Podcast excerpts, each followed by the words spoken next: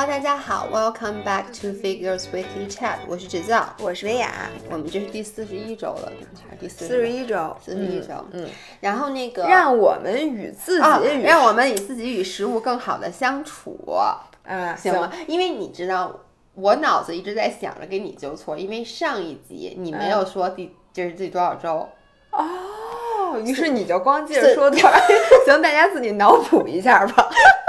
你们可以翻回去听一下周三的音频，发现姥姥是不是忘说了？行吧，嗯嗯，今天是这样的，因为最近啊，这个国外事儿比较多，从这个我的天呐，那让我可是觉得真多。让我觉得这个就跟世界末日一样，就真的是觉得世界末日。但为什么你说起世界末日，眼神里充满了其就是吃瓜群众的表情呢？我其实也不是，我是觉得整个这件事儿让我很，嗯，完全没有想到。我那天看了一个，就是说，二零二零 has officially been the worst year ever in human history、就真的是，你看一开始这个，我觉得这个病就已经是什么，后来又有蝗虫灾什么的，现在美国到暴乱到这个地步。当然了，我觉得作为一个完全不讨论政治的节目，嗯，我们俩是不想对这件事儿。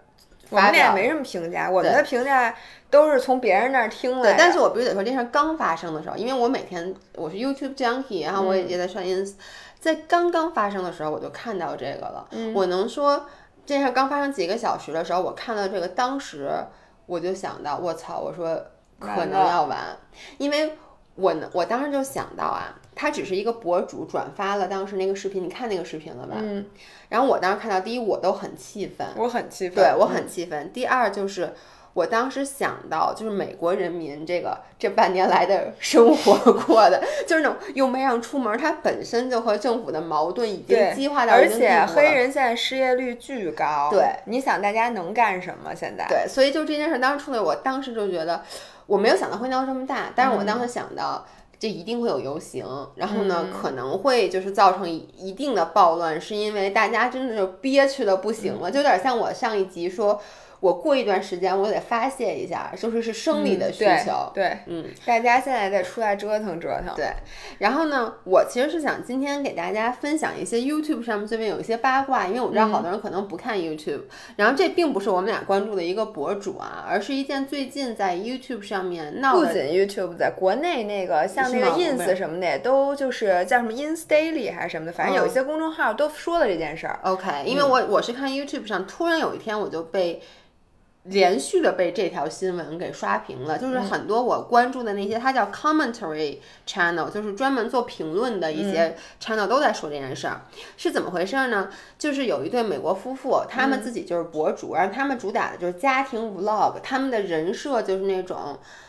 大家庭，一家里面好多个孩子，然后爸爸妈妈怎么养孩子，呃怎么养孩子然后和谐的一塌糊涂。对对对，然后呢，他们在大概三四年前的时候，从中国领养了一个小朋友，嗯，然后就是根据中国的法律，是国外的人在中国领养孩子，必须要领养我们所谓的就是有一些缺陷的孩子，嗯就是他不能领养完全健康的孩子。所以当他他在领领养的时候，就这个小朋友，呃，有一些什么。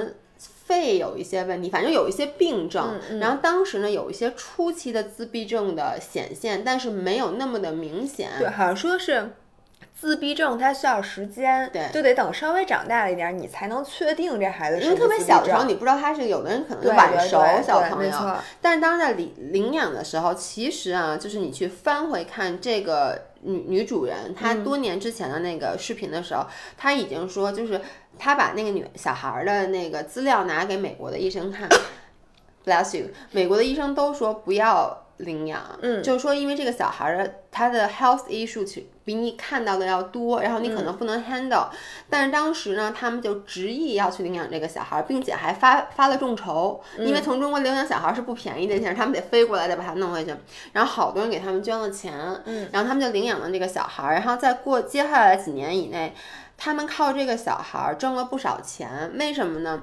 因为呃。国外的 YouTube 跟国内不一样，就是他们是靠流量来挣钱的，就是看 views，、你到底有多少浏览量，就直接决定了你挣多少钱。然后就是自从他们领养了这个小孩，就领养之前以及领养之后一段时间的，是他们的视频，是他们的高峰期，就都有很多很多的 views，很多人就在关注这件事儿。他们这捞了很多很多的钱，然后在去年的时候，这个女主人又怀孕了，嗯，生下了他们第四，本来他们是自己有自己有就有两两个孩子领养了一个领养了一个，嗯去年又生了一个小小婴对，等于，是四个孩子。对，然后生完哦不对。本来他们是有三个孩子，然后领养了一个是四个，他们然后后来呢又又生了哦，那是五个对，生了一个。小 baby，然后是五个。结果从去年年底的时候，就发现这个小男孩儿在这个母亲和这个父亲的社交媒体上就消失了，就没有再 PO 过他任何的视频也好，照片也好。然后大家就开始会问。说这个小男孩去哪儿了？嗯，因为大家都非常关心。结果呢，他们就一直保持沉默。然后在今年好像二三月份的时候，这个妈妈发了一个这小男孩的照片儿，原话就是说，呃，在过去的几个月，我们经历了很多挫折，什么就跟这个小男孩儿什么，他给我们带来了很多挫折，但是我还想再坚什么再坚持一下，类类似于那个意思。然后呢，结果在前两天的时候就发现他。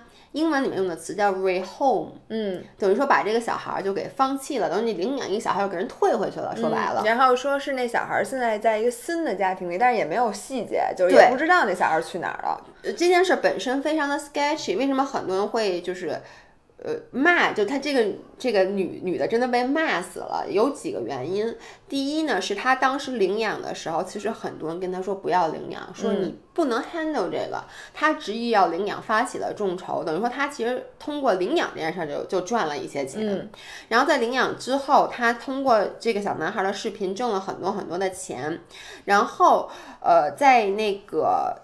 他现在，然后他在过程之中，他经常在视频里说，他说我的孩，因为很多人就问说那个，因为看到视频里他对这个孩子其实确实挺难搞的，因为这小孩他的那个自闭症越来越严重，很多人就会说。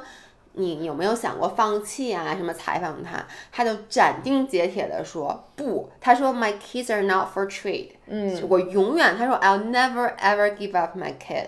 他就说，而且就说就说我永远不会放弃我的孩子，我孩子不是用来交易的，对我绝对不可能。对，对说他怎么样斩钉截铁。嗯然后呢，每次然后他还会跟别人生气，别人再这么问，他就说你就是跟我开玩笑呢，说这是我儿子。嗯然后别人就会说，那他是领养的，会不会跟其他孩子有什么不同？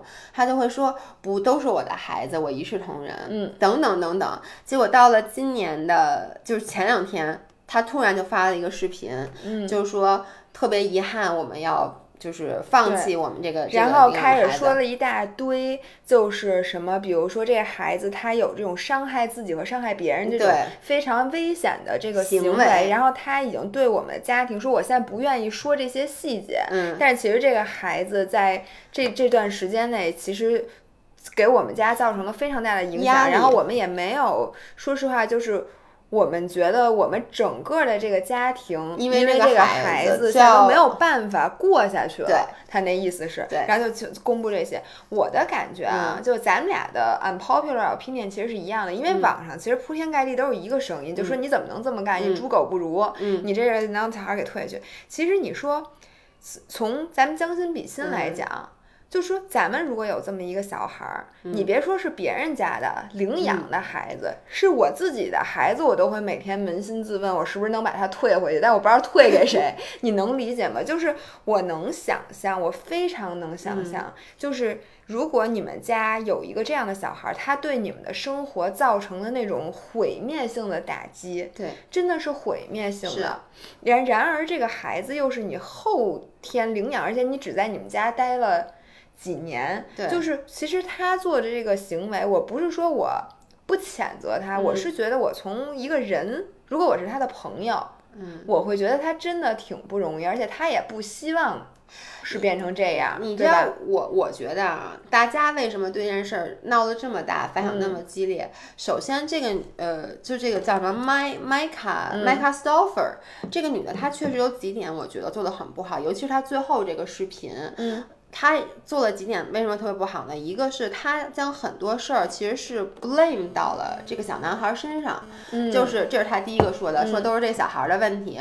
第二个呢，他说的是我，呃，就是我是听了很多医生的建议，医生们认为我不适合再养这个孩子了，然后大家就说，那当时医生跟你说不适合的时候，你怎么不听？你干嘛非？嗯。现在听啊？而且呢，他就说，他说这个小男孩现在我把他送到一个更适合他的家，然后别人就会问你怎么去 ex，就是怎么去 assess，怎么去测评一个家庭比你更适合？你这个、就这些东西到底哪儿来的？大家就觉得他就是自己受不了了。嗯，其实他根本没有像他说的，因为他到最后，我觉得真的有点过分。他后来发了一个 ins，那上面就是说说，其实这个叫 her her hersley 吧，hersley。哦，他那个那个孩子那个孩子是吧？嗯，说是他自己要求要不跟我们一起生活的，然后大家就开始问，一个三岁半、四岁的小孩儿是怎么，还有自闭症，他怎么能表达他要不跟你一起生活？就是我觉得他这点做的很不对，就他现在，如果我觉得我是他，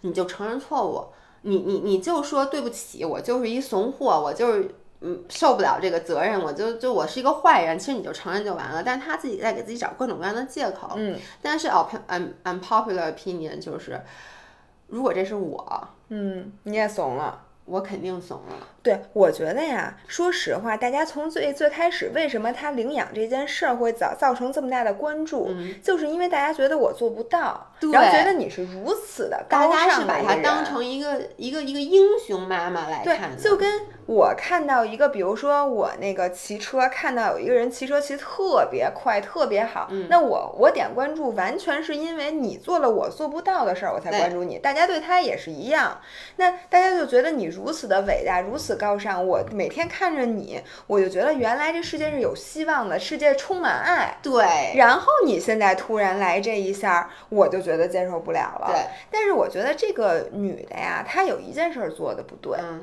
就是其实他领养完之后，我觉得更受欢迎。其实大家更愿意看的是你不光分享这个这个孩子给你带来怎么温馨的一面，我觉得你应该把这些苦难告诉大他家。分享了 struggle，就大家其实是可以理解，就是你也可以跟大家说，我每天晚上都在想，我还要不要领养这个小孩儿。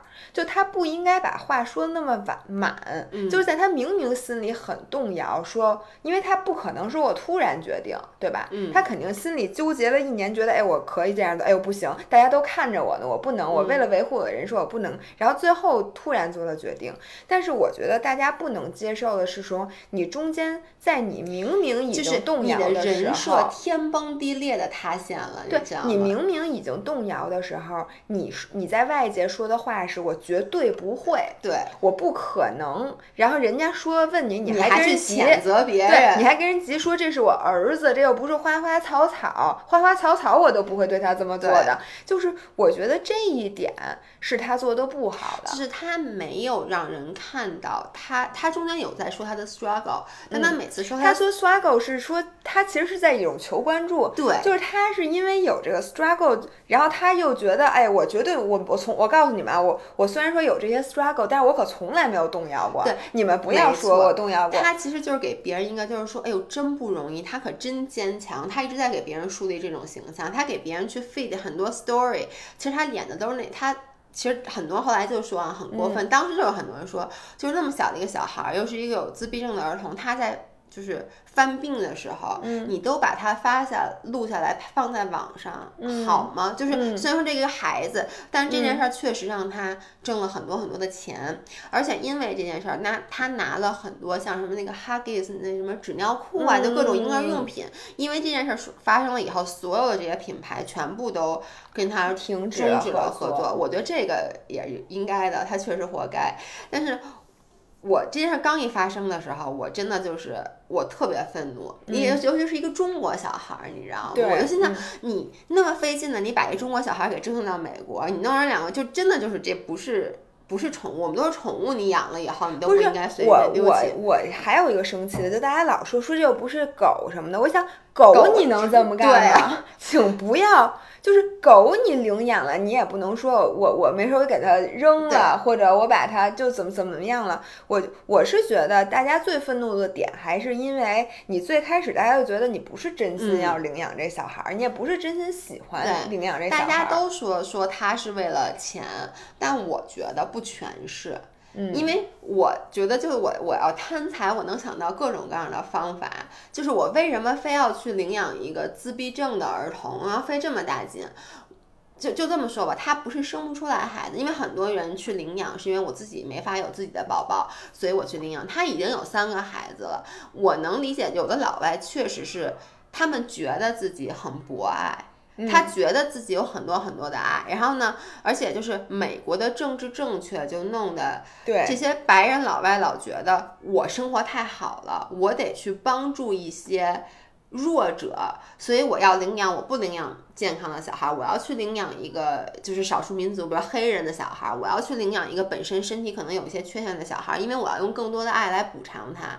想法是非常好的，但他完全没有想到之后的这个实操。嗯，这个女就这个麦卡，她被骂的最狠的一个，这个是你既能理解又不能理解的，就是她说她是什么 trigger 她让她决定去放弃这个 Her Hurley Hersey Hurley 我记得叫，是因为他对他的亲生的孩子。嗯，就是有一些暴行，比如打他们呀、什么之类，嗯掐他们，他就说这个是我的 trigger，让我决定我不能再，呃，再继续养他了。嗯，但是很多人就说，你最开始把他领养回家的时候，你说这就是我的儿子，我对他一视同仁。他然后大家就问说，如果你你自己亲生的俩孩子打架，嗯，你会把一个你会把其中一个送走吗？你肯定不会的，你就是在教育。但为什么你就说你从头到尾你并没有真正的把他当成你自己的孩子来爱？那你为什么要去领养？嗯，这是大家对他的一个一个，我觉得是灵魂拷问。哎，反正我就觉得他最开始给自己树了一个不可能完成的人设。对，因为你说就是最大家骂他的点，其实大家自己也做不到。对。就是因为这点大家才骂他，因为就是你让我们相信了有人能做到，对最后你告诉我你其实跟我们一样，对。谁不知道领养一个这样的小孩儿他不容易啊？对。谁不知道不可能做到和亲生的一视同仁呀、就算你有俩都是亲生的，你还不可能真正一碗一一碗水端平。对所有人老大老二，你总有一个更喜欢的，只不过你不说。对然后孩子爸爸妈妈总有一个更喜欢的，只不过他不敢说，嗯为了政治正确。大家不敢说而已，那你怎么可能做到我真的对孩子一视同仁呢？但是他就是因为这个，所以利用了大家。然后我就在想，就是咱说点儿跟咱们的生活更靠谱的，因为呃，毕竟咱们也不是什么特别大的名人，嗯但是呢，很多时候咱们会为了自己的一个自己希望的人设，也给自己设定了很多很多很多的这个条条框框，并且强迫了自己，三炮束缚了我们自己。对你觉得有没有？就是人特别爱说一个，你老跟我说 never say never，但我特别喜欢 say never，、因为有的时候我就比如他说我永远不会去 trade 我的 kid，、我我相信在当时他真是那么想的，他当时就觉得我能坚持，就事情还没有坏到那种地步，那我就要给自己树立这种形象。就比如说我，我经常说我不怎么着，不怎么着。我当时你问我是不是这么想的，我是这么想的。那后来我反悔了，是怎么想的？就是我觉得，哎，其实就不这样也行。对，但是呢，我觉得一个人就是有的是像你这种，就属于想明白了，就说你虽然说经常说。我绝对不怎么怎么样，嗯或者我绝对会怎么怎么样，但是呢，你 somehow 又在告诉别人，我其实经常改啊，哎我今天说的话不是这个意思。你看啊，就是。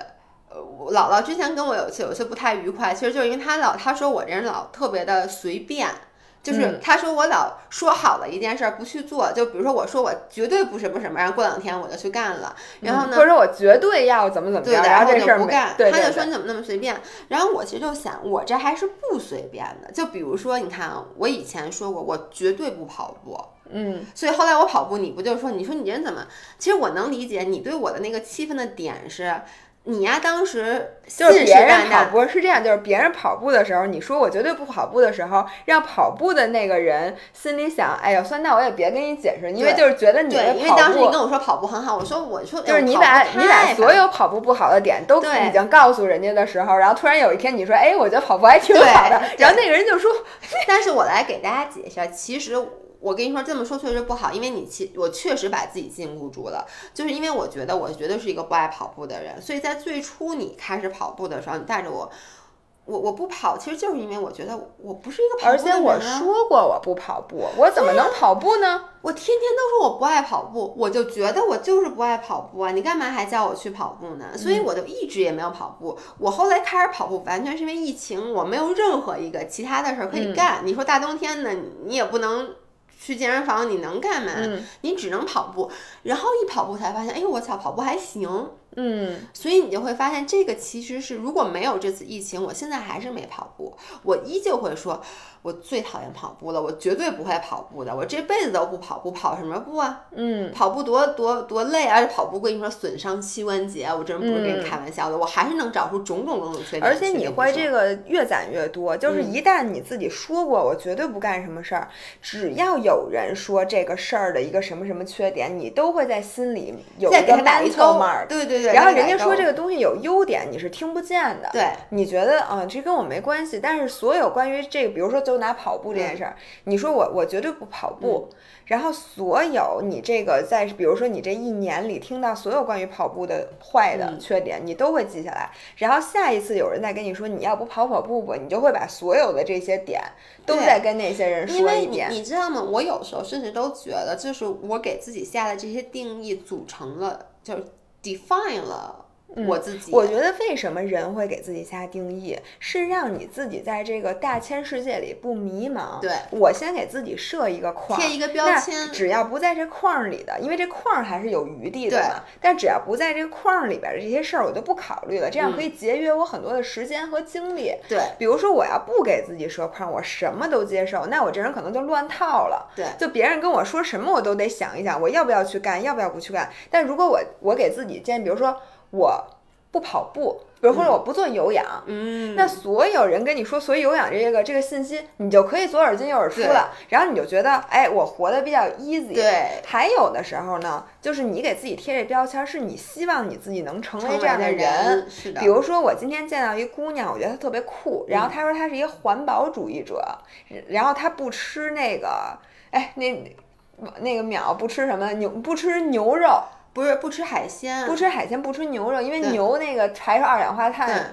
就不能就是不吃牛肉。然后呢，不用什么各种这个袋子什么的，嗯全都不用。嗯，然后我就想，他是不是也不洗澡？我不知道，反正就是特别环保。然后呢，你觉得你特别想成为这样的人，然后突然有一天，你给自己画了一个框，嗯就说我从今天开始，我是一个环保主义者。嗯然后这时候你发现，哎，当环保主义者好像挺难的。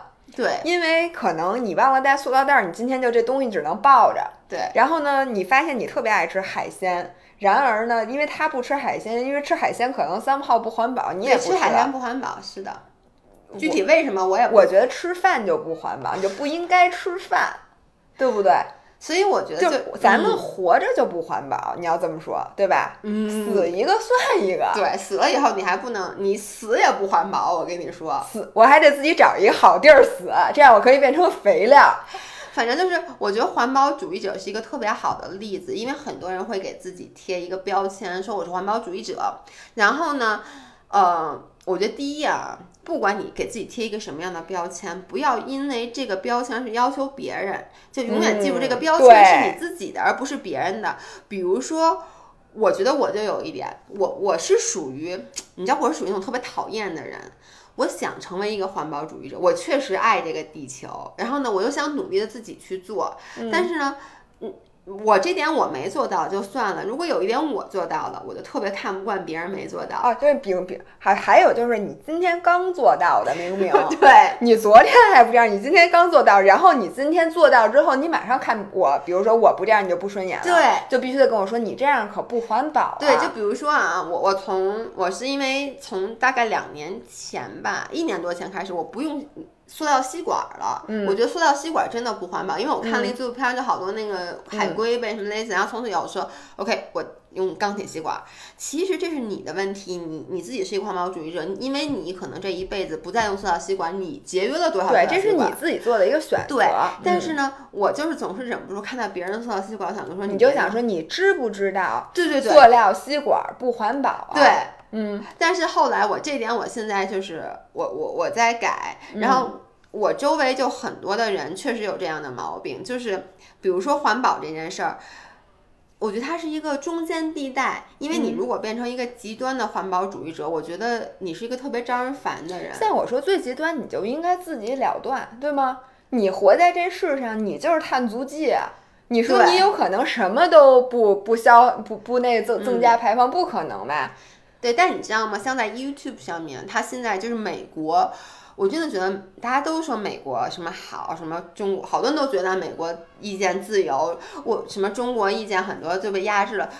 我觉得只是不同的方面。嗯嗯，美国的那个 cancel culture，就所谓的叫什么，嗯中文叫什么取消文化，它也不是，就简直让我觉得莫名其妙。就举很多例子，就是 YouTube 上有很多人，他可能就是。博主用了一个塑料吸管儿，我一点不给你夸张，底下所有的评论都是说你怎么能用塑料吸管呢？你不是说过你很爱地球吗？我我一点儿都不夸张，然后导致你知道我今天看一个一个做饭的视频，然后呢，那个那个博主也是个特别有名的，他之前好像是他首先啊，他是一个特可爱，你知道他吃素什么乱七八糟，嗯大家就觉得你是很爱地球的人。他有一次用了一次塑料吸管，哎呦，嗯我天被骂的。然后他今天又用一塑料吸管喝东，他就。他一上来先跟大家道歉，说对不起，我之前用过一次塑料吸管，因为那次真的是就是在外面没有不是塑料吸管。说你们今天看我现在用的这个，这个是 reusable 的多次使用的吸管，它不是。他说我一直用，我能用好几年的，这个东西很环保，就导致我觉得很多博主现在都在如履薄冰，嗯因为。就是因为大家对你有一个固定的印象，就是你不能去做任何一个超出你这个框框之外的所有的事儿。这让我想起 Papi 酱，嗯，Papi 酱前两天生一孩子，我是最开始我完全不知道怎么回事儿，嗯我就突然看到一个 Papi 酱的孩子随了爸爸的姓，于是大家都在骂他，我心想有病吧你？刚跟我说的时候，我以为你说错了，我以为是随了妈妈的姓，大家都在骂他呢。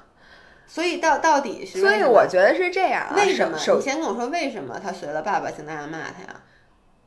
就是是这样的，啊我我试图给你解释，因为我 Papi 酱我就看过那么几个视频，嗯我之后视频都没有看。但是呢，Papi 酱一直给自己树立的标榜的是一个新女性的人设，嗯就是我是一个独立的女性。嗯所以她之前说过，就是她和她老公结婚，她也没有要彩礼，嗯也没有办婚礼，嗯然后甚至说她父母。和对方父母都没有见过面，嗯等于就是他们俩自己决定啊，好结婚结婚。我不知道他是不是在以前的视频里面透露过，他觉得孩子可以随妈姓，就是应该是父母共同决定这孩子随谁的嗯姓，就是女性有要求孩子就冠名权，嗯就可以应该随嗯母亲的姓。他肯定是说过，我相信，嗯要不然大家这不是有病吗？嗯然后他现在悄无声息的，他没有告诉大家他的孩子嗯。姓什么叫什么，嗯。但是被网友扒出来，他的孩子其实是随了父姓，嗯。所以呢，这些网友就觉得他的人设崩塌了，就说。哦，就说你不是号称新女性了你屈服了，对呀、啊你首先哦，本来我们以为你不会结婚的，你你结婚了，我们觉得你不会要孩子，你要孩子了，嗯。结果你孩子还随爸爸的姓，你跟我们有什么区别？所以哦我最开始是不理解的，我后来我觉得啊，是不是他靠这个吸粉儿了？就最开始大家明明也对你，你孩子随这事儿跟我有什么关系？但是是不是在过去的很长一段时间，咱在咱们已经不关注他的时候其实是，因为觉得啊，你你好有种，你让孩子随你姓，我才 follow 你。对我最开始 follow 你，可能是你因为你一些标新立异的嗯立意的言论，比如说你一直就说孩子凭什么随父姓后，来发现表里不如一，这个人对，然后最后大家说，所以说那个，那你看，就是 Papi 酱等于就是。她的人设最嗯开始可能就一直是这个新女性，一旦她有一点点和大家一样了，嗯，大家就接受不了了。哎，我觉得大家对于就女权这件事儿让我很害怕，我能跟你说吗？就是我从内心对于它有一点点小小的恐惧，就是我、嗯我觉得任何一个什么权的主义一走极端，简直太可怕了。我觉得任何一个主义，就是说，我觉得咱们正常人来讲啊，嗯就是说，先不讨论 Papi 酱，因为我觉得媒体工作者，嗯就是你设人设是因为你要博眼球，对，就是说你如果这个事儿是有目的的。那最后你崩塌了，大家说你，我觉得也无可厚非。而且你是一个公众人物，人家不骂你，人家骂谁？我觉得咱俩挨骂也是应该的，他们挨骂也应该的。那你还赚着钱了？那咱们俩没赚着什么钱，所以不许骂。就所以骂咱们的人少啊，是吧？因为因为咱俩关注一共就这么一共十个人儿，你说怎么能有几个人骂你？人吗？不是，咱不改成十人了吗？啊，那算了，五人就五人吧，反正一共五个人，五人是不会骂咱们的。所以呢，就咱俩就是可能骂咱俩的人少，但我觉得公众人物你挨点骂，那说明你红啊。我想让人骂我都没人骂我。待会儿我就说，对于普通人来讲，很很多时候我们自己贴的这个标签，一个是你说。不要要求别人，不要不要用你自己的标签去榨制别人，因为这件事儿太招人讨厌了。对对对。然后也不要说出来。嗯。就比如说那个你，因为环保，你决定不吃牛肉了。嗯。在别人吃牛肉的时候，你不要去说，你知道吗？这个牛肉啊，它其实你特别特别不好。产一吨牛肉，你知道要放多少的二氧化碳吗？你知道牛打一个嗝，你的那个 大气层就怎么怎么怎么样了吗？不要。跟人家说，就跟你减肥的时候，人家吃一个特别油的东西，你不要跟人家说，哎，我告诉你，你吃这东西特别不健康，你吃完了之后，这个也高，那个也高，过两天你肚子长一圈儿，然后还什么，你不要跟人说。我觉得这是你自己的选择，你不要强加别人。我觉得第二个，请不要用你定的这标签来强加你自己。嗯，就比如说我很多时候啊，就觉得我是我自视甚高嘛，不是？就我经常自视甚高，以至于耽误了我自己。嗯。比如说啊，我们我不是我不是前两天去黄山了嘛？然后我是跟那个我们就是练铁三的一上海的俱乐部的一帮人一起去的。然后呢，在黄山爬黄山之前，我就说。我说那个，就他们好多好多人就说说那个咱们呀就佛系，说因为爬黄山真的很累，说你下来之后，你第二天可能就那个训练不了。是台阶儿啊，还是台阶儿？就一直在走台阶儿，而且主要是我觉得上台阶儿还好，下台阶儿就是。然后我就，然后就说实在不行，咱们就别爬了，别去了。我就一直在说，我说我这运动员的体格。我说我大风大浪都经历了，我说我怎么不能爬？就是黄山不可能累着我，不可能。我说我这个身体素质没有问题什么的，等于你就给自己加了一个限制，就是这意思。你告诉大家你的体能特别好，你绝对没有问题，你绝对不能累。这等于就告诉你自己，就算累死，你不想走了，你也不能吭声。嗯，这这就是之前，然后结果那天。我没有觉得我身体上很累，但是我第一天回来之后，我的小腿就在一直在抽筋儿，抽到第二天，抽到今天，我的小腿还不能碰。但是我当时其实有选择，最后一个那个他们说要去那个地儿啊，我真的不想去，但是我又怕我说不去，大家误会说，哎，你不是说你不累吗？你怎么不去了呢？就然后大家在笑话我，以至于我咬着牙，最后我在最后也一步都没少走，最后去完了。但是你想回来之后，我就想，我何苦呢？我为什么要在之前一定要在大家面前凸显出我是一个不怕累的人，或者我自己体能特别好？我为什么要给自己这加这个限制？其实你给自己加这么一个限制，只是想在当时显得跟大家不一样，或者说显得好像。你与众不同，很多人没有对。其实我发现很多人说就是 never say never，或者很多人给自己树立的人设，你发现没有？树立人设没有说给自己树立一个跟大家都特别像。对，就是为的都是标新立异。对，但是你往往会为这个你给自己树立这个人设付出不小的代价，很大的代价。因为其实我觉得刚才大家在开始之前你说一句话特别对，就其实人是流动的，而且很多事儿它不是非黑即白的，它有很多中间地带，你要想一下当时的整个情况再去决定。我我给大家讲一下，我这两天在那个 YouTube 上还有一个特别火的事儿，就是我刚刚跟你讲那个 Call Her Daddy。这个呢是在美国一个巨火，可以我觉得是女生做的节目里面可以算是。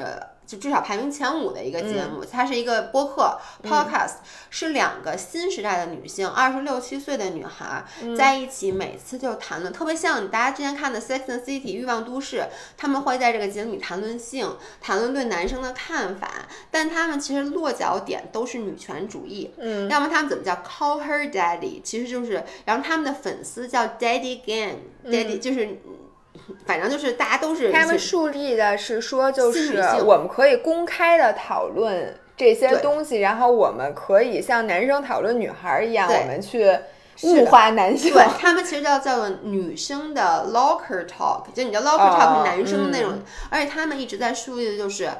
我们是新女性，我们不要受男生的影响，我们不是男生的附属物。我们是独立的，对，嗯我们的思想是独立的，我们为自己做决定。嗯就是他们一直从头到尾，这是为什么他们会有好多好多这种死忠的 follower。结果在前大概一个月前，这个节目突然停播了，是因为这两个女孩儿。就是撕逼了，嗯，然后撕逼的原因是什么呢？是其中一个女孩儿，她找了一个男朋友，而这个男朋友呢，不是一般，他们以前老讨论就是自己，比如说 date 哪个、睡过哪个 loser，结果他们这个男朋友呢，是一个是 HBO Sports Channel 的 CEO，、是一个在社会上很有地位且很成熟且有钱有势的一个男的，嗯然后呢，这个两个女孩一开始还在节目的，她刚开始跟这男的 date 的时候，这俩女孩讨论管叫 suitsman，就是那个穿着西装的人，因为跟他们之前 date 的人都不太一样。嗯，然后就说也是会开这个男生的玩笑，有点像在 Sex and City 里面 Mr. Big 跟那个 Carrie date 的其他的人都不太一样。结果呢，这个 sportsman 什么 sportsman suitman，因为他是一个商业人士，然后他就跟这俩女孩说：“你们俩这个合同，就这个合约谈的不合理。太不合理了，说你们俩真是太被压榨了，你们得跟他重新再去谈这合同。说你们俩挣钱挣太少了，说我告诉你，你们这节目让我帮你们拿出去，绝对价钱翻十倍，跟他们这么说。于是这俩女孩就心动了，就去跟这个公司再去讨论。那公司肯定不干，反正一来一往，就一直在这个合同的 negotiate 的过程中，到最后呢，就是他们谈到了一个中间的价格，就其中的那个没有男朋友那女孩儿。她觉得哎这价格挺好的，而且呢这个并且这个公司也同意把这个 IP 放出来给你，就是过几年以后啊，不是现在立刻就给你，就这个 Call Her Daddy 这 IP 也给你。他觉得这个 deal 太好了，他就跟这女孩儿说，就跟那个有有男朋友的女孩儿说，你看咱们这个这个比之前咱们谈的那个已经要好了七八倍了。说我觉得咱们应该签，然后那个女孩又回去问她男朋友，她男朋友跟她说：“我跟你说这不行，他们还是在压榨你，说你这个不怎么着。”结果另外那个女孩就死活不肯签，导致这个节目就一直停播，都快死了。然后呢，那个就是有男朋友的女没有男朋友的女孩终于就受不了了，就她就发了一个 YouTube，嗯，就说。我决定跟他分手，我们俩要撕逼了。说也没有说撕逼，就是我决定跟他分手。说以后 Call Her Daddy 这个节目我一个人来做。于是网上就开始大批量的人就是批判那个有男朋友那个女孩儿。嗯，第一就是批判她的点就是。你现在的所作所为，exactly 就是你之前在节目说的，摒绝对不能该嗯做的，嗯就是你怎么能让一个男的这么影响你你的这工作呢？这是你自己，你能不能为自己做决定啊？为什么你什么拿多少钱你要问他呢？这是第一。第二就是说，你们俩之前一直在节目里节目里说你们的友情有多珍贵，友谊第一，什么男生第二，就是那个。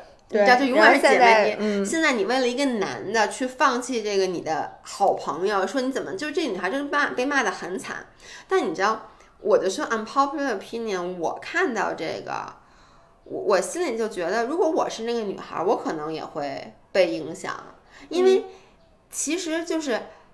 你不能说你很偏见的，因为我是一个女权主义，于是来自男生的声音给我的指导，对我就不我能听。对，就是说我是有选择的，我自己确实是经过思考的，但是不是说你说什么我都不能听？对你说的对，我为什么不能听？但是这个是我觉得你说的是对的，所以我这么做，而不是因为你哎 you told me so，对，所以我这么做。而且就是我是觉得这个女孩，因为确实这个男的在这方面很有经验，要不然人家不会是 CEO，对吗？嗯、那他这么有经验，等于说。可能我本来要花钱去请一个人来给我的经验，这时候这人是我的男朋友，他一定是为我好吧，他不可能想害我吧？他要有经验，他给我的这个建议，我也一定会会会会会去接受的。那我觉得，就如果因为这个，比如说咱俩现在有一个 deal，、嗯、然后呢？你觉得这个合适应该做？我本身就对这件事儿存疑，嗯、然后这个时候我咨询了一个。特别特别有能力的人，他也说这事儿，我觉得不应该做。我可能就跟你说，我觉得这事儿不能做。嗯，我不能，因为你知道吗？大家现在就觉得说你不能被男朋友绑架，但你不要忘了，你也不能被你的女朋友绑架。嗯，而就是因为他在一开始给自己树立了这个，我们是女权主义，我的女朋友对这在这个世界上对于我来说是最重要的，这是我闺蜜。然后呢，我绝对不听男生的，导致他现在做任何的决定，只要跟这个他的女朋友不是。站在一站在一起他就是错，所以他就被批的很惨很惨，然后所有人都说他的节目再也不听了。我觉得这个现在这个社呃社交媒体啊，把所有的事情都黑白两极对对对，特别极端化。然后就是我是一个女权主义者，嗯，然后我就不，首先我肯定不可能示弱，首先是男生说的所有东西我都不同意，对，我一而且我必须得比你们强，什么都比你们对对对强，明明是那个。那个男生就是主导的东西，我也得比你强。对，然后我是绝对，我这人是肯定没毛病的，对吧？然后你们全是毛病。就是我觉得现在的这种做法，其实让我觉得这个标签儿啊，真的不能贴。其实很多人他特别的 double standard，就是比如说你刚刚，我就像你刚刚说那个孩子随父亲姓随母亲姓的那个，以前我能理解，就是因为。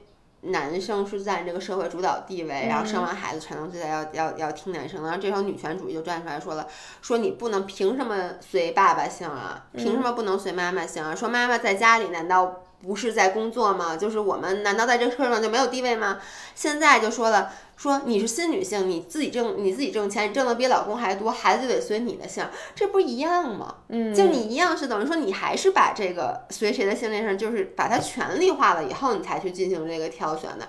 人家愿意随谁的姓，你管人家呢？反正我觉得这个女权的这个事儿啊，我就一直觉得就是。咱俩要注意啊，说话很容易被人批啊！我先给你提个醒。我觉得咱们的五人其实都非常理解我们。就是我觉得任何一个，就是刚像你像你刚才说的那个节目，就如果大家设身处地去想，大家全都能理解。嗯。只不过呢，大家本来认为你你应该和我们不一样的，嗯。结果发现你跟我们一样。是。所以我觉得最后得出的结论就是，你不要去相信一个，甭管他在网上给自己贴什么样的标签，你觉得这个人什么样？我觉得人性啊，还是共同的地方多。然后大家呀，都是改来改去。然后大家呢都是知难而退，然后大家你看那些网上天天做计划那博主，嗯，你说他为什么天天做计划？不就因为之前那计划都没实施吗？要不然他干嘛每天都做计划？而且这就不要觉得谁比谁一定强多少。对，其实这就是他的人设，因为他的人设不是他是一个这样子天天做计划的一个博主。如果有一天，然后你发现他其实不做计划，他的生活一团糟，你就不关注他了。你会觉得你不是说好了你做计划的吗？我觉得很多时候社交媒体的这些，包括咱们俩，有一部分的角色就是一个演员，就是因为大家需要看到这样的东西，大家需要相信这件事儿。嗯，然后有的时候你会用一种比较夸张的表演的形式演出来。就跟我很多时候做那个 morning routine、night routine 这种节目，大家看完了之后就觉得，哦，你请大家一定三七开，这里面撑死的百分之七十是真的。你说老了，我以为百分之三十是真的呢，也有可能百分之三十不是。那人是流动的，对吧？就你这两天可能确实是这么做，但你说老了一直是这么坚持吗？那不可能。你就看看你自己个儿，你只要觉得你做不到的，基本上大家呀就都做不到。所以呢，也不要用那么苛刻的眼光去要求别人。你做不到，你干嘛要求别人呢？而且不要因为大家曾有的人曾经说过一个什么。事儿，比如说我不会这么做，或者我不接受这件事。有一天他突然接受了，你就因此而去 judge 他，因为就是人是在成长的，人永远是在变化的。有时候你可以说人是会变的，比如有的人会说，就就拿我，我觉得我的例子简直太多了。我当时在加拿大生活的时候，嗯。我就说，我绝对不会买房子了。嗯，我说，我就交租金多好啊！那房子那钱就你知道吗？因为老外都是，因为我当时生活在那个环境，我周围的朋友是老外为主，然后大家都觉得不用买房子，就老外就活就是靠都活在 credit 上面，就靠拿信用卡贷款生活，也不觉得要为未来去做打算。OK，那就是这样的生活上，我当时真的说的时候，我说我绝对不会买房子。我刚回国时候跟我爸妈说，我绝对不会买房子。你爸妈说太好了。结果几年前，我就当时我买房子的时候，然后。我就记得当时我的那些国外的朋友，包括我当时那德国同事，就说：“你不说你不买房子吗？你不说你觉得租房子自由吗？”嗯。但是当时我的人已经变了，因为你回国以后，你就受到周围，比如你，你看你也买房，他也买房，他也买房，你就觉得我没有买，我没有房子不稳定。那你说我这个改变是一个不好的改变吗？我觉得也不是，而是在当时那个环境下，这就是一个正确的决定。所以我觉得，就对于这样的，因为人都会改变的，但是呢，最招人讨厌的是。是什么？就别人也为什么会那么 sarcastic？嗯，就是因为你在你，比如说你说你不买房子的时候，你就不能逮着谁就跟谁说，我告诉你啊，我、我可是不买房子，我因为什么什么什么什么什么，你自己不买就完了呗。就你不要把这句话老挂在嘴边上，然后不要让大家希望你说完我不买房子就给你贴上一个你是非常 free 的。你是非常不屑于这个东西的标签儿，这样呢，你过两天买了房子，大家才会说，切，对你看看，但是你知道当时我这么做，其实我就是希望大家给我贴上一个自由的对，标签，所以我就说，大家不要因为你想被贴上一个什么标签儿，就去给自己限制住，并且也希望所有人都知道你贴上了这个标签儿。如果你这么做了，那你在下次大家嘲笑你的时候，你就不要。对愤怒，就说你你们凭什么说我人是改变是正常的？你没毛病，问题是你不能。就就跟那博主一样，你最开始给自己设立一个标新立异，大家都会觉得啊，你好棒，你好先进。过两天你干了和大家同样的事儿，你就不要再说大家不应该骂你。所以我觉得大家一定不要做那个特招人讨厌的这个人。对，就是你后来做你就承认就完了，就说哎或者你就说真香，然后或者什么的，然后你就说大家同学们，我现在说我绝对不干，是我现在的想法啊，但是我过两天可能就改了，对这样在你改了的时候，我我老说我说我不结婚，嗯我觉得有好多人在等。你。不是你听我说啊，我就是我我我有时候我又很生气，就比如经常人家不拿你当回事儿，你也生气，不是，对，你知道我生气点是什么吗？嗯就我我最生气的是，比如每次别人说哎你什么样的小孩儿，我说我不要小孩儿，嗯别人就说你一定会改变的。嗯你嗯，这个想法一定会变的，你早晚有一天会想要小孩儿的。说我在你这个年纪，我也不想要小孩儿，后来我要了翻哎对，回小孩儿。都这么说，这个我就我又很气愤，你知道有时候其实是相对的，就是我也没有见着你就说，哎，我不要孩子啊，往往一般都是别人问，而我为什么反复坚定的开始 never say ne 呃开始 say never 呢？就是因为你跟我说你一定会变的，我就来，我就我就不。我就开始，就是你知道，其实有，就双方都是在这个沟通上面的时候，都有点想往前推一步，开始钻牛角尖儿。对，我觉得这个情况就这么沟通，就别人问，哎，你怎么还不要孩子啊？然后我就说，生不出来次我说我 不是生不出来，然后他说那你领养一个吧，我说你看那米卡不能领养，这领养完了以后容易被人骂，对。对你这非常好，不是你就说我现在还不还还不太想要，嗯然后呢，对方你也不要非得跟人家说，你不要逼别人，哎我就说我告诉你，你一定会改变的。然后这时候你自己就开始逼了，就我告诉我我绝对不会变的。这俩人就杠上了。而且你知道以后我生一孩子，我把你拉黑，不能告诉你。很多人让别人要孩子的时候，我真的觉得压就是因为自己生的孩子毁了自己，就你知道吗？就我经常有人劝我要孩子，而且很多时候是同龄人，就是自己有了孩子的同事或者朋友就说：“哎，我跟你说，还有小孩儿好，什么一看他都很开心。”我就想，你这明明是就是还有一个就是说，你知道吗？没小孩的人和有小孩的人基本上没法成为朋友的。就是因为有小孩的人基本上只和有小孩的家长玩了，最后，因为他们的聚会你再也参加不了了。对，而且就是我我我我承认这是事实，就当你有了孩子以后，你的确要拿出很大的精力给孩子，而你自由的时间本来就这么多，嗯那最好的状态就是。呃，小孩跟小孩玩，大人跟大人玩，嗯就这种状。我看他们现在，我的那好朋友天天都有这种聚会，然后呢，他们也不叫我，然后是啊，你叫你，你也不能跟孩子玩儿。对你跟大人，人家都讨论的是孩孩子那什么，你说你跟人说什么？对所以很多时候是我想把你拉到我这条船上，嗯，那确实他就会劝你要孩子。还有一个是实在没什么可说的了，一般就会说这事儿。反正就是我，我真的就觉得我好多时候 never say never，其实就是不是 never say never，就开始 say never，是因为对方跟我说 never say never，然后两个人就开始杠上上了。就包括买房子也是，就是。就比如说我，我当时说，我说我绝对不买房子，嗯，然后呢，我妈就会说你在国内肯定得买房子，说你要有机会的话，你还是得买。我就说，可是国外什么？我觉得我在国外什么，他们都不买。我妈就说那是在国外，说你在国内没有房子。我说我就不买，你能理解吗？所以当你买房子跟父母要钱的时候，父母就说，哎，你不我觉得你这。个真是，我做这件事只会有一个目的，就是我说我绝对不买房子。我妈说：“哎呀，这在国内还得买。”我说：“好，那你给我买，因为我没钱。”我觉得这是一个激将法。反正就是我，我就发现我的人生中说了好多这种话，我特别爱爱这样，但我并不是诚心的想给自己树立一个什么样的人设。很多时候啊，我觉得。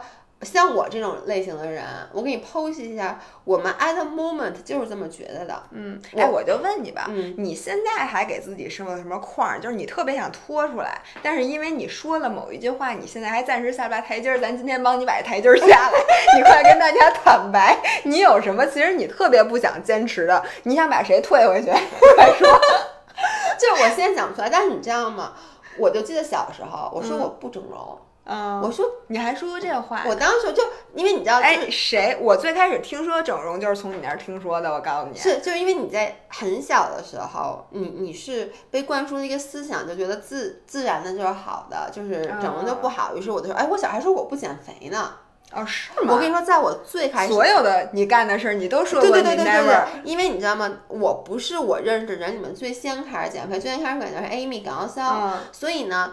在他最开始减肥的时候，那你为什么要说你不减肥？我就说你干嘛呢？然后当时你听我说嘛，V 二六减肥沙棘是他先喝的，他喝 V 二减肥，他说减肥。然后我说你干嘛干嘛不吃饭啊？他说因为长长胖我要减肥，我就尝了一口，我说这东西真难喝，我说我绝对不会喝的，我说拿这玩意儿代替晚餐简直不可思议。但是呢。过一段时间，青春期来了，姐也架不住也胖了。这下我就问，哎，你的 V R 六减肥沙剂在哪儿买？他跟我说电视购物，于是我打电话也订了一套。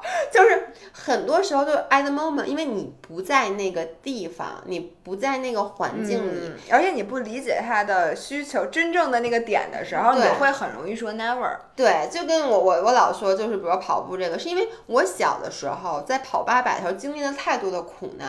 嗯，我真的我知道，包括第一次你带我跑那个五公里，在之后我又自己跑了五公里，每一次跑步都是极其痛苦的。所以我就是说，我说我绝对不是一个会去自己主动跑步的人。嗯，因为我确实不不不不引注意不愉快，但我现在。确实引注意了一点点，所以我就会有点不好意思说。但是对不起啊，我有时候也会跑步。但后来你想，这事有什么好值得跟大家道歉的呢？大家不会因为这个觉得我人设那个塌了。但如果你看，我说我是一个，我说我是一个好好吃饭的人，嗯，然后大家后来发现我私下里其实吃减肥药，嗯，然后呢，那个什么还还能干嘛？抽脂，还能干什么呀？不知道，就是就干了事儿，就好多好多事儿，然后就把你很多很多你说的那个事儿都给否决了，大家会觉得，哎，你这人设崩了呀！你不是一个健康的要好好吃饭的人吗？你怎么这样？就跟我那次发了，我说我带着墨鱼面去那个餐厅吃饭，结果底下人就说你不说你是一个好好吃饭的人吗？你前两天还教育大家要好好吃饭，嗯，你这两天又告诉大家要带着墨鱼面去餐厅，你这不是不好好吃饭吗？其实就是你。人很多时候你是一个 combination，你是很多不同面组成的，你不能因为我说了一句话就觉得你只能干这件事儿。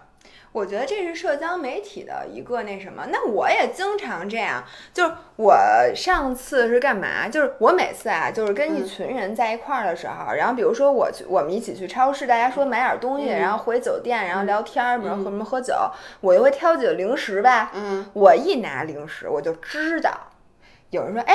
你不是健身博主吗？你怎么还吃这个呀？哎，说你怎么还能吃这个？说这我都不吃。然后我说，哎，说你怎么还喝酒啊？你这人。然后说，哎，吃饭，哎，你怎么还点面条啊？你怎么回事儿啊？就是很多很多人就会因为你的这个人设。比如说，因为我上一顿跟他们吃饭的时候，我提议去吃沙拉，嗯，然后因为上一顿我吃沙拉，那我这辈子就只能吃沙拉了，我就不能吃零食了。对，确实是。对，然后或者我，比如说我这今天吃零食，我说嗨，我说你这个健身博主，你也得有放松的时候。我说我其实什么都吃，然后第二天去超市，我什么都没买，我就买一水。他也说，哎，你不是吃零食吗？因为你知道吗？我现在还没有真正的。就长胖，我其实很害怕，嗯，害怕什么呀？变胖，并不是我怕我自己变胖，而是我 somehow 我觉得作为一个健身博主，如果你变胖的话，你受到的那个抨击不是大家只是单纯的说你胖的那种抨击，是大家对明星的那种抨击。你看好多明星就是。大家就是对你有一个，因为你的人设树立在这了，你是一个健身健康的、积极向上的、吃的健康的、身材保持的好的人，嗯，你就不允许大家不太，大家能，咱们的粉丝是能接受你有出偶尔一两次出轨的时候，但是他，我觉得大家出轨的时候，比如说你一两次说我也吃多了，大家会觉得你 relatable，嗯，对吧？但如果你真的变胖了，我说的是真的变胖了，真的堕落了，你你知道这个就是会受到就是。特别大的一个 backlash，就是你看那个前两天，我看一个帖子，就是说那些明星，说那个好多就明星是什么高原，我也忘了是谁了，反正我也不认识的一些明星，但是都是什么有的明星怀孕生完孩子以后就变胖了，嗯，然后就被骂，然后就大家被骂呀，就真的是被骂，大家就会说，嗯，就是大家会这么说，说你这人不自律是吧？对。说你你你你就是，尤其是那种越是那种之前身材保持的很好、自律的人，大家又会说，哟，他最近胖了，什么怎么不自律，怎么堕落了？你嗯，你能理解吗？其实，所以我觉得这个会给做社交媒体的人，或者说可能演员，他们就很大的心理压力。要不然大家，我觉得对咱们的心理压力，实实在在的就是，如果你天天给人讲怎么减脂，然后你自己是一胖子，你说你好意思吗？就是你这肯定不好意思说吧？人家说。你现在这样，你凭什么教我们怎么兼职啊？对吗？所以我觉得对咱俩最好的呀，咱们俩没有任何标签，咱们俩标签就是人，我们就是一个博主啊，还博主呢。大家大家对我的标签可能都是傻逼。不不不不不，你不是学霸吗？就我们俩呀，就是没有任何标签，就大家不要。对我们有任何的 expectation，我们俩就是烂泥扶不上墙。对，不要觉得我们俩有什么做得好。咱俩的广告词就是想知道人性的弱点吗？快来关注我们！关注了我们之后，你就会发现，哎，我还行啊，我不错呀。对我，我觉得这个真的很重要。就你让大家觉得你是一个真实。我觉得你现在就是在给把那台阶儿今儿全下来了，是吧？我现在站到了。坑里面，我看看你们还能怎么着？我发现真的是，我给你，我最后讲一个故事，就是那个我在 YouTube 上关注一个女孩叫 Remy，我之前跟你说过，她以前是个巨大的胖子，她后来成功花了一年多瘦身了，在那一年中，她 document 了自己所有的这个减脂的故事，就包括她的一日三餐啊，她怎么训练啊，因为她的故事非常的励志，虽然她最后也不是一个很瘦的人，就是咱们的粉丝肯定都不会觉得她瘦，但她是那种胸特大，你知道吗？个子不高那种的。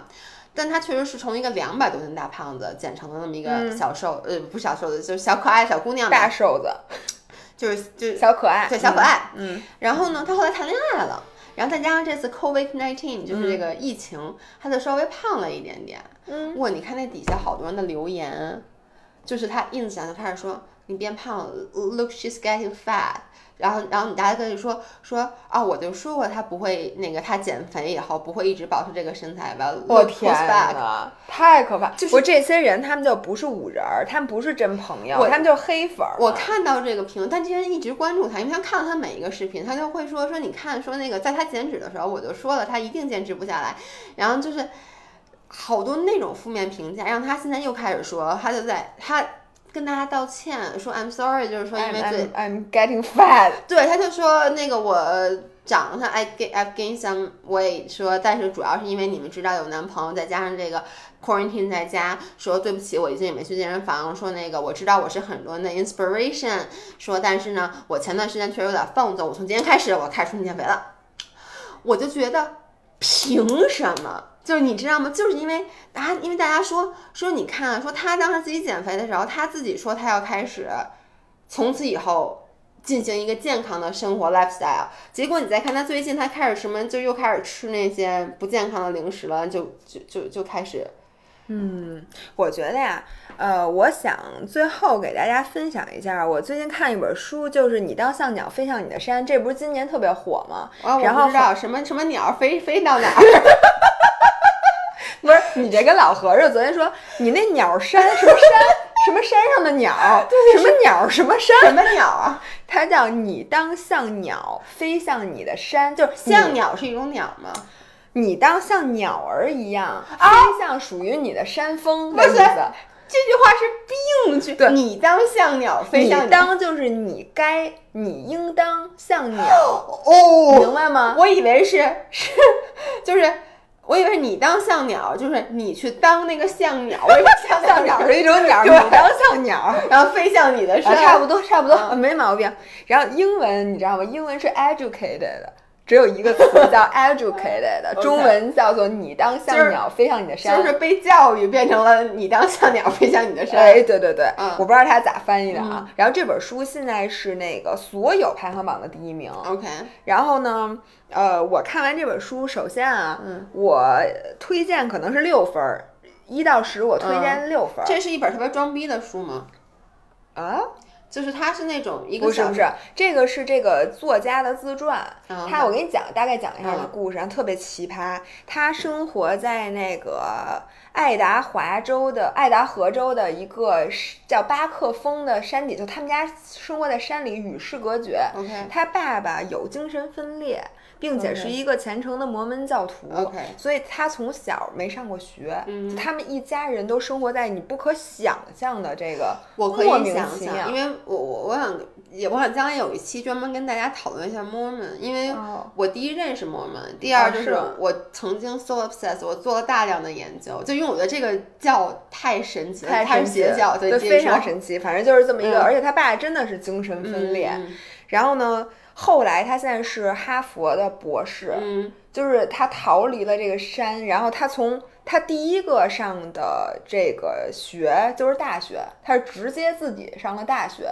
，OK 反正就是讲，然后他们家的这个各种的奇葩的这个经历，它是一本自传。啊，然后很好看，挺好看的，但是我看完了之后吧，我没有太多感同身受，嗯。因为首先这个这个这个宗教，就他们家为信仰嗯。做这个东西，再加上他们家这个家庭环境，他们家生活在山里头，从来没上过学，我无法感同身受，因为跟我的生活背景嗯太不相像了，我只觉得非常 amazing 这件事儿。嗯，但是那里面呢，它我反而最大的感悟是它你们家有上蚊子咬了我四个包了，我想跟你说，继续说，你当像鸟飞上你的山，你好好听，嗯，要不然你咋飞？因为我你山在哪儿？你看我一会儿挠挠脚心儿，一会儿咬咬胳膊。哦，好，继续说，那个我说哪儿了？你说到哦，对，然后呢，我最大的启发是说，他上他上研究生了还是嗯上博士写论文的时候，就看到有一个人说说那个人就有自由分两种，消极自由和积极自由。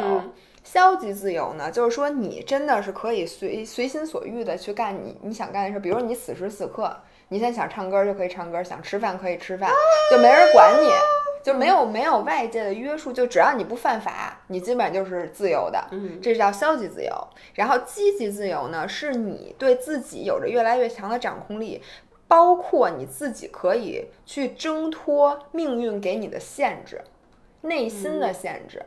然后说人就是你在多大程度上有积极自由，是对你这个人生是质的改变。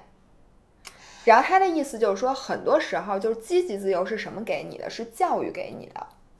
嗯就是说，你看过的书越多，你你探索的世界越大，你拥有就越多的积极自由。其实消极自由大家都差不多。对，然后我就觉得，就说，呃，你如何评价？就说你多大程度上可以撇开这些束缚？比如说像 Remy，嗯你多大程度上可以从你自己给自己曾经设的人设和网友对你的评论中挣脱出来？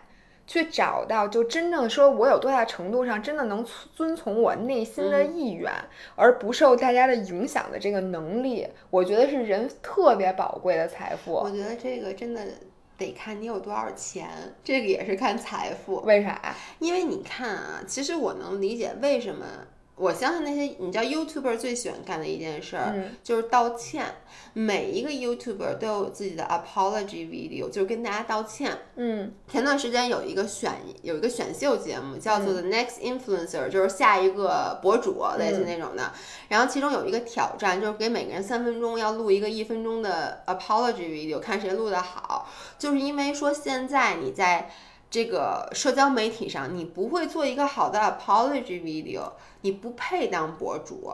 那为什么每一个人会因为莫名其妙的事儿，他我相信每一个人明明觉得我他妈有什么错，嗯，我我就没我不需要。没毛病。但问题嗯为什么得道歉啊？你不道歉，你就没有你就没有就是大家都不 follow 你了，对，然后你就赚不着你赚不着。钱了。我真的，我百分之百相信这些人道了歉，没有一个人是真心的，至少百分之九十不是真心的。我最喜欢的一个博主，他叫 Jenna Marble，嗯，他被评为 YouTube 就是 best，就他的那个 apology video 是 best apology video。但是呢，我觉得首先啊，他人肯定特别好，但你知道他因为什么被大家 cancel 吗？嗯，因为他买了一条鱼，把那个你听我说，他买了条小金鱼，那个金鱼放在那个圆形的缸子里面，嗯，被 cancel 了，因为大家说你丫知不知道那个鱼在圆形的缸子里面，是特别，它会不停的动。对它会不舒服。然后他做了一个四十多分钟的视频，apologize for choosing the wrong tank。然后结果这个，你知道，就这个东西被很多拿来当案例，就说你看他的道歉多么好，他的 structure 先说什么，后说什么，再说什么，然后他的整个化妆是什么的，他的背景是什么，这都非常有。你知道，就比如说好多人，就比如说你到底该不该哭，你的假睫毛该不该掉，你到底该化什么样的妆？哎，你知道吗？就是一定要穿 hoodies，就要穿那个卫衣帽衫，然后你的背景得是什么？你是坐在地上还是坐在沙发上，都有特别。有一套说法的，然后就说，然后呢，就那天我看一个特别逗，就是看排名 YouTube 上面排名前多少的博主，有多少人没有做道道过歉？没有，每一个人都道过歉，然后道歉的莫名其妙。我就在想，他们道歉，就像你说的，他们为什么挣脱不了那个所谓的自由？因为这是你你你的求生本能。我还是希望你以后能继续看我的视频，因为你看我视频我说做两个评价嗯用来收尾。第一，我现在特别想道歉，我也不知道为什么，我就想跟大家道歉。你这我我错了，不是，你知道我我每次看到这种 apology 的视频的时候，我都在想，嗯，咱俩的第一个道歉视频是什么？我就是你想知道什么时候红呗？因为你现在不道歉只有一个原因，因为你不红。因为你看你刚才说女权主义时候，我说你小心啊，我不小心，我就希望因为这个事儿大家都骂我，于是我就红了，这样我就可以道歉了。对，因为咱们俩就没有给别人道过歉。就说句实在话，你记不记得咱们上周就是我们最近前面的时间已经说了，我们最近广告比较多，嗯，然后呢，哎，咱这这这道歉了，咱道歉了，说广告多。对，然后呢，在那个我说出来那天我有点不高兴，我我在这儿也跟大家说，就是有一个评论，反正有一个什么，就是发了一个什么呀？啊，咱们那合集底下啊要评论一个，说最近广告有点多啊。啊，我当时特别，我当时就想给他回一个，你爱看不看？我真的就想这么说，你知道，因为当时我的心，因为我的心里是什么？我的心态是我们不是 YouTube，你看我们的所有的视频，我是一分钱不赚的。嗯，我他妈不接广告，我靠什么吃饭？你，然后有的人我都特感激，你知道有一个人回复说，前段时间特别担心咱俩做不下去了，为咱俩暗暗担心，结果现在看到有广告了，就特别替咱俩高兴，觉得咱俩不会死。就是我当时真的很愤怒，然后呢，我就想。但我转脸又想，我以后是不是需要每个月，如果因为广告多了，要专门发一个道歉视频，跟大家说对不起，帽衫准备好了吗？得哭，而且你知道他们说哭一定要有眼泪，但眼泪不能多。眼泪多就假了。对，看然后你什么大概从什么时候开始眼红，就是你知道都有一我条路数。然后我就想现在抛出我第二个评论，嗯我觉得呀，这个你有没有积极自由和你拍不拍道歉视频没有关系，是你往不往心里去。就是说，因为桑大家都知道，我刚才也说了，就是社交媒体百分之七十咱俩 PO 的是真的，嗯百分之三十其实就这是你的职业，对，就是你该道歉，就大家喜欢让你道歉，那你就道歉。大家觉得你的鱼缸该是方的，你给它换一方的，是对吧？大家觉得怎么样？就是你们觉得都，你们觉得都对，对吧？只要你看我就行，你们觉得什么都对。为什么他们道歉？就是因为别人就什么叫 cancel culture 是集体的对所以我觉得就这就是游戏规则。那你要想在这玩儿，你想赚大家的钱，你就不能说那我还我行我素，我还要追求就是你们不爱看什么，我就发什么。你不爱看广告是吧？我他妈 天天给你发二十条广告，我烦死你们！你不能这样吧？就是大家需觉得你这会儿该道歉，你就道歉。但是呢，像你刚才说的，我就我想卖回去，我嗯跟他说。你他妈这个就属于你走心了，这个就不行。比如说别人骂你，你就不能往心里去。他没有骂，其实他都没有骂。对你知道，我当时我就后来就想，当时为什么我有点不高兴啊？是因为你知道吗？就是经常有人问咱们各种各样的链接，嗯有时候我就特别特别烦。然后小助理每天都会给我列几条，说粉丝问你这个在哪买，嗯那个在对对对我说他能不能自己去淘宝查，他就说不行，人家说了跟你要同款，你记不记得就好，嗯天天都是。然后他刚跟我，我刚去淘宝给他找了好多东西，现在找不着，你知道吗？有的已经链接没了，失效了。然后那个小助理跟我说，那个那那个粉丝宝宝让你再推荐一个，嗯然后结果这个时候又有人说你最近广告比较多，我就想说你到底想要什么？你想要什么？你跟我要链接的时候，我有时候懒得给找。你说你为什么不跟我链接？我就是要跟老姚老爷同款。我现在链接给你贴出来，而且那里面好多不是广抛的。链接不是我想要的这东西，我就想要。最重要，你我们好多就不是一广告。定你就猜，我就想要这样东西，你猜，你猜对了这链接我就要，你猜不对我就说你广告多，你怎么着吧？所以那天我还就给那人回了一个，我说其实我说其实里面百分之九十都不是广告，因为、嗯但你知道吗？咱俩现在确实有一毛病，咱俩推荐什么都特别像广告。不是，就是因为你，我就想说，你跟我要链接了，你记不记得这是咱俩最一开始，咱俩在最开始做这种合集视频，咱俩还因为这个讨论过要不要放链接，觉得放了链接就让觉得咱们在赚钱，但不放链接，咱俩又觉得他们一条一条给人回，咱俩又觉得烦。我觉得呀。这个就请大家掌握积极的自由，就是说你可以看见，我看见了我也没看见，我看见了我也没有看见。如果你不爱看，你就当它没有。别看，对，就你把眼睛闭上，刷过去。如果你需要呢，你就把它弄，然后就不要烦姥爷，可以烦姥姥，因为姥姥是非常希望我发的每一样东西都有人问，哎，你这个链接能不能给我？哦真的吗？这个说明我推荐的东西大家喜欢，我真的非常高兴我。特别不高兴，每次那请大家不要去烦姥爷，你们来 问姥不烦姥。恼哎，都是问小助理，然后小助理每次一问我的时候，我就会说，我就说有完没完，小助理就说别着急，别着急，因为我我每次都说能不能自己去搜一下，就这个东西名字我都告诉你了，就比如那 KitchenAid，咱们那个搅拌器，我之前第一咱们这没少推荐，之前也放过链接，然后呢。又问我，然后我当时小助，当时我在外面，我忘了我在干嘛了，我当时没法回，我就回了一个 KitchenAid 自己搜，然后跟我说，人家说不行，就要老自己搜是哪个系列？对，我就要老老爷这一个。你不要这样，能有人，我觉得啊，嗯能有人光你要链接，人就是给你脸了，好吗？每天大家会看到无数个博主剖无数样东西，但是他能因为这件事儿 bother 去发一个私信问你，说明你能带货，好不好？请你求生欲稍微强一点儿。是这样的，以后大家看到，如果我回了链接的，一般都是我带的货，没回链接的都是。什么玩意儿？行我觉得今天时长已经非常感人了。好，所以呢，在这里我跟大家道一下歉，然后呢，我也不知道我为什么道歉。我去，一个小时十二分钟，对不起，太长了，耽误了大家十二分钟时对间，对对不起，对不起。对不起，影响你们睡觉了，而且我们笑声太大了，影响你们睡觉，对对不起。然后最后我还想说，如果你没有买我们的付费音频，课程哎，如果你今天觉得听的不过瘾，请你到 Fit for Life 这里面，你发现有一个付费专辑，科学大那里面吃，科学大吃，我们把这一期我们这期说的都是废话。嗯如果你不想听废话，想听有用的的话，去买我们付费的音频，因为以后不付费的全是废话。对，再次我也跟大家道歉，对不起，以后我们说的不付费的都是废话。太讨厌这俩人。ok 吧，那祝大家周五愉快，拜拜，拜拜。Does that mean you didn't